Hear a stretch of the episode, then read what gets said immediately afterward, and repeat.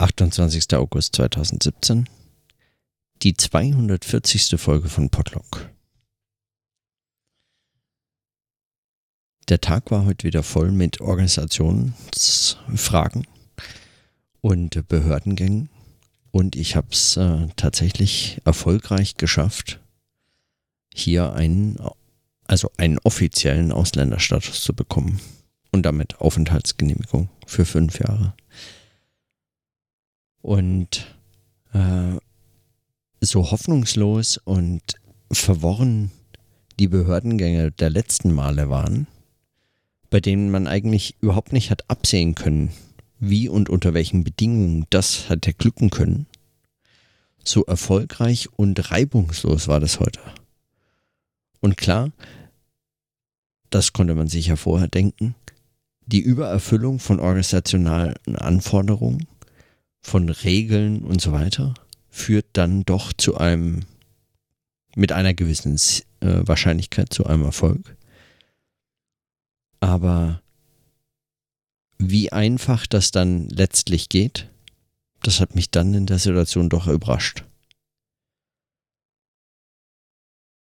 Es geht dann tatsächlich um Übererfüllung.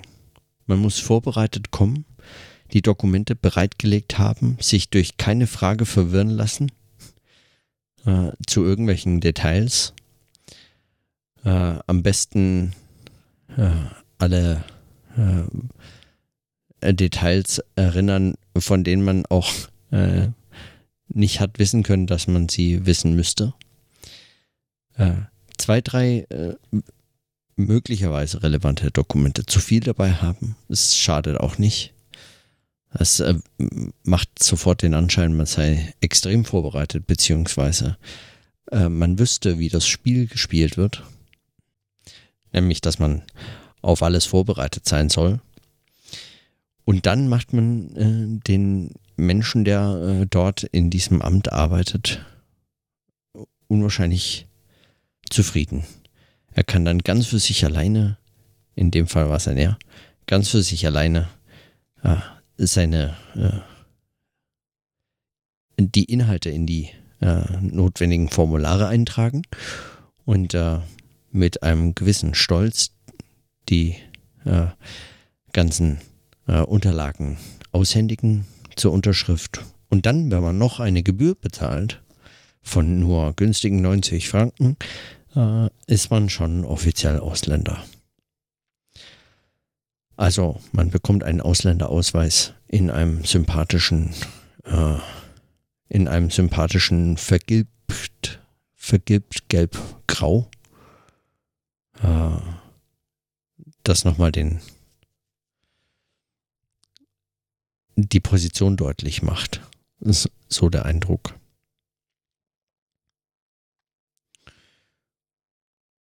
Ein bisschen, ein bisschen überrascht war ich, als man mir dann mit meinem Willkommenspaket einen Stadtplan der Stadt Bern und über Sehenswürdigkeiten ein äh, Zugticket, mit dem ich mal fünf Tage äh, hier die ganze, den ganzen öffentlichen Nahverkehr abfahren könnte, umsonst ein paar Müllsäcke, um äh, Dinge zu entsorgen, gratis. Die ersten gibt es gratis, äh, danach äh, zahlt man.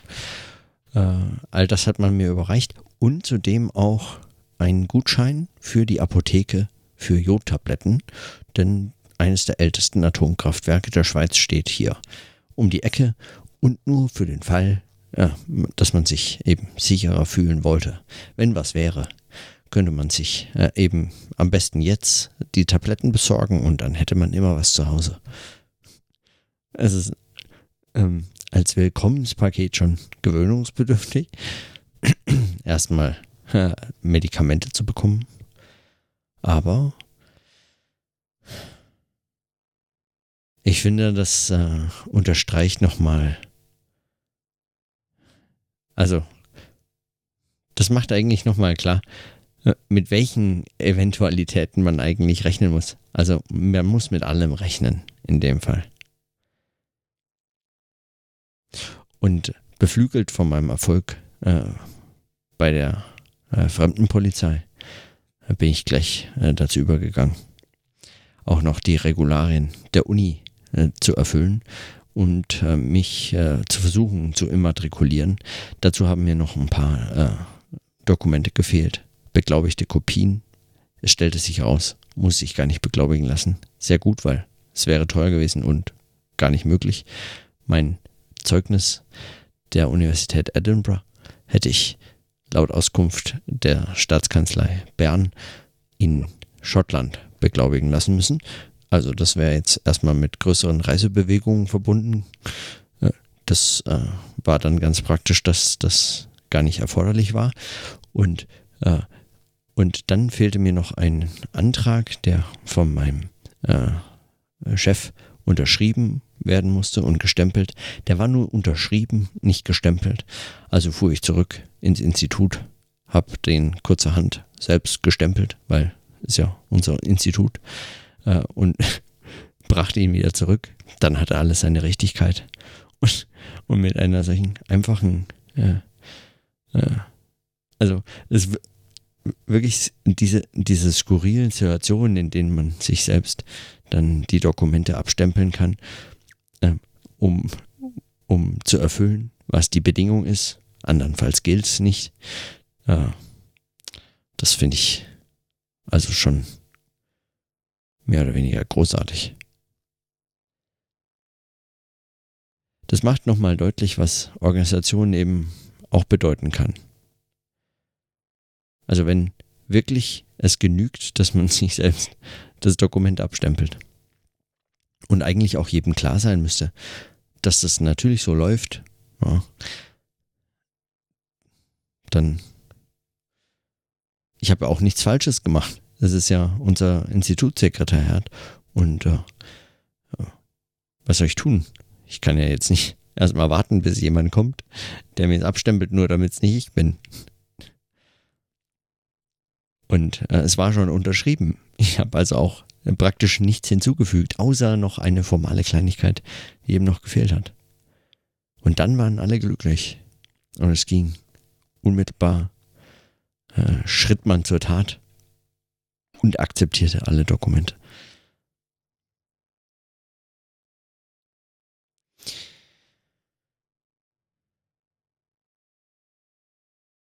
Ich weiß nicht, ob man, ob man das nicht, wenn man es beobachtet, am besten sofort in subversive Strategien umwandeln müsste. Weil wozu sonst sollte es gebraucht werden können? Ich meine, es verlangsamt Prozesse. Das war schon lange meine Theorie, dass äh, Organisationen, gerade solche Organisationen wie Universitäten, hauptsächlich dazu dienen, ähm, Prozesse, in dem Fall vor allem der Wissenschaft, aber auch andere, aber vor allem der Wissenschaft zu verlangsamen äh, und immer wieder neue Herausforderungen zu stellen für eben äh, wissenschaftliche Forschung unter Bedingungen eines organisationalen Zusammenhangs, äh, weil gäbe es die Universität nicht, gut, gäbe es auch keine Forschung, aber so zumindest äh, der Leitspruch der Universität. Aber gäbe es keine Universität, wäre vermutlich wissenschaftlicher Fortschritt viel zu schnell. Man wäre wahrscheinlich äh, schon in zwei, drei Monaten durch. Ja, das Spiel wäre ausgespielt. Und Gott sei Dank gibt es Universitäten, die ständig äh, äh, konstruktiv Steine in den Weg werfen, sodass man sich äh, gut Jahre, Jahrzehnte, Jahrhunderte mit bestimmten Fragen beschäftigen kann. Einfach weil keiner durchblickt, äh, welche Fragen gerade wo behandelt werden und weil man irgendwelche Anträge stellen muss, um Dinge herauszufinden. Also um Forschungsprojekte überhaupt erst anzustreben, geschweige denn durchführen zu können und dann zu einem Abschluss zu bringen, von dem auch nicht erwartet wird, dass das Forschungsprojekt zum Abschluss gebracht wird, sondern nur etwas, was man dann wieder in ein Formular eintragen kann und äh, bestätigt, dass es die Aufwendung der Mittel gelohnt hat oder ähnliches. Also es ist ein, ein Riesenapparat zur Verlangsamung wissenschaftlichen Fortschritts. Davon bin ich äh, ziemlich äh, überzeugt. Ich habe auch noch kein gegenteiliges Beispiel äh, äh, gehört oder äh, selbst erlebt. Äh. Und ich, also, das meine ich gar nicht negativ nur. Ich ähm, glaube, es ist zum Teil auch braucht. Die Verlangsamung des wissenschaftlichen Fortschritts, des sogenannten, von dem man ja sowieso nicht äh, viel halten kann und vor allem nichts äh, äh, eindeutig Positives. vom Fortschrittsgedanken sowieso nicht, aber vom wissenschaftlichen vielleicht erst recht. Sagen wir mal, den Fortschritt im Sinne von einem steten, steten äh, vor sich hinlaufen. Äh, diesen Fortschritt, der wird zumindest verlangsamt. Aber wie man das jetzt in subversive Strategien umwandeln könnte, das wäre die Frage. Und zwar eine, äh, also oder mehrere Strategien, die es gerade nicht verhindern, dass Organisationen bestehen, sondern die, äh, die, die sie zugleich stärken, als auch praktisch vollkommen außer Kraft setzen. Das wäre das Ziel. Also, dass Organisation nicht vollkommen in Frage gestellt wird, weil es würde die Strategie selbst letztlich ja äh, äh, untergraben. Sie wäre keine mehr. Ja, ohne, ohne Organisation ist eine subversive Strategie in Organisation äh, praktisch sinnlos, nutzlos vor allem. Äh, also sie darf sie nicht äh, völlig außer Kraft, äh, sozusagen nicht völlig, völlig in Frage stellen, aber zugleich die Mechanismen praktisch, praktisch völlig außer Kraft setzen. Das wäre das Ziel. Und meine Erfahrung auf dem Amt heute äh, würde meinen, dass man mit Übererfüllung schon mal ziemlich gut beraten ist. Also wenn man äh, beispielsweise äh, äh Mietvertrag, Arbeitsbescheinigung, Arbeitsvertrag, äh, ähm, äh, Zivilstandsurkunden und sonstiges mitbringen muss, dann einfach nochmal gleich die Geburtsurkunde mit einpacken, ja, und die Abmeldebescheinigung aus äh, Deutschland, äh, vielleicht gleich fünf Passbilder machen lassen, unmittelbar am Tag äh, des äh, Erscheinens auf der Behörde, ja, dass man wirklich sicherstellen kann, dass es das aktuellste Bild. Man muss mit der, am besten mit derselben Garderobe erscheinen, die auf dem Bild zu sehen ist. Ja. In meinem Fall äh, fügte sich das ganz gut. Ich zog einen Zettel, also eine Nummer, musste 30 Minuten warten. Das gab mir genau die Gelegenheit, äh, nochmal rüber zum Hauptbahnhof zu fahren, weil äh, äh, klugerweise gibt es keinen Fotoautomaten äh, bei der Passbehörde, sondern nur einen im Hauptbahnhof. Äh, dort machte ich dann fünf Bilder, brachte sie zurück und war sofort dran. Es äh, konnte eigentlich nicht besser laufen. Und dann sitzt man einem verdutzten äh, Beamten gegenüber, der, der äh, gar nicht weiß, was er äh, damit anfangen soll, dass jemand nun wirklich alles äh, sofort dabei hat. Und man schweigt sich so an. Und man wartet und wartet. Und irgendwann ist es einfach durch. Und man hat das Gefühl, man hat sich und dem anderen gerade äh, Zeit geklaut aus einem, äh, aus einem unendlichen Zeitvorrat, äh, hat man Zeit herausgeschnitten, die jetzt plötzlich zur Verfügung steht, mit der überhaupt niemand mehr gerechnet hat. Und so, äh, und so schafft man Zeit. Also fast wie ein Produkt. Also mit solchen Übererfüllungsstrategien verschafft man sich Zeit. Also erschafft man sie sich eigentlich. Die war nie vorgesehen, die war schon längst verplant mit eben organisationalem Aufwand und man klaut sie aus diesem Vorrat, ohne dass es jemand praktisch bemerken kann, weil der Logik der Organisation zufolge äh, hat man nichts Falsches gemacht.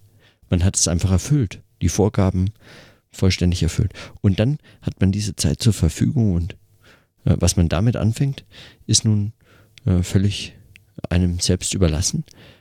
Und in diesem und in diesem Freiraum, der dann plötzlich entsteht aus dem Nichts, in diesem Zeitraum, äh, da lassen sich äh, Welten erfinden und vernichten, würde ich meinen. Da lässt sich wirklich mindestens mal einen Kaffee trinken. Aber auch eigentlich ja, größeres Denken. Wer weiß. Und dafür braucht es auch Organisation. Ich weiß, es ist äh, organisationstheoretisch vermutlich eher schlicht. Aber äh, lebenspraktisch äußerst irrelevant.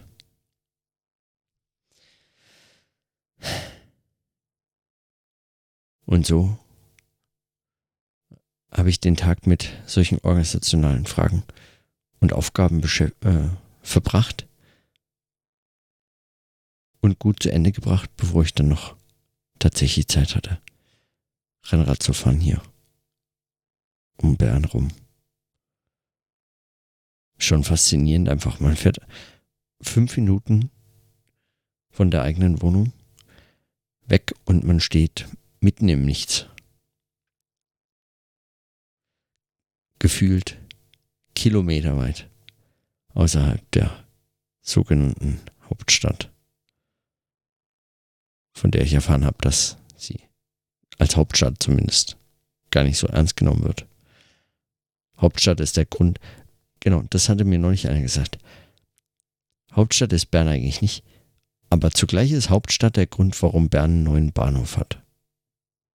So. Letztlich auch nur so eine Art subversive Strategie, damit umzugehen, dass es organisationale Zwänge auch auf nationalstaatlicher Ebene geben muss. Wenn man sich das anschaut und äh, durchdenkt, dann kann man möglicherweise ja schon nachvollziehen, warum so Leute wie Slavoj Žižek aus ihrer äh, sowjetischen Vergangenheit sich zumindest noch ein gewisses Interesse für Bürokratie bewahrt haben. All den anarchistischen Kritiken von bürokratischen Apparaten zum Trotz. Und all den, ähm, all diesen wirklich menschenverachtenden Geschichten, die man von bürokratischen Staatsapparaten auch kennt. Die hier natürlich äh, wenig Anlass und Chance zu subversiven Strategien bieten. Aber das ist alles zwei, drei Nummern kleiner in der Schweiz. Scheint mir.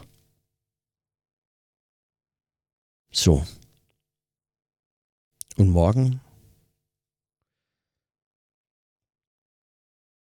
kann ich dann vielleicht an meinem Vortrag arbeiten, bevor ich schon wieder Reisevorbereitungen treffen muss. Für die Hochzeit dann am kommenden Wochenende. Mittwoch geht's dann wieder los für einen kurzen Besuch nach Deutschland bis Sonntag und dann wieder zurück.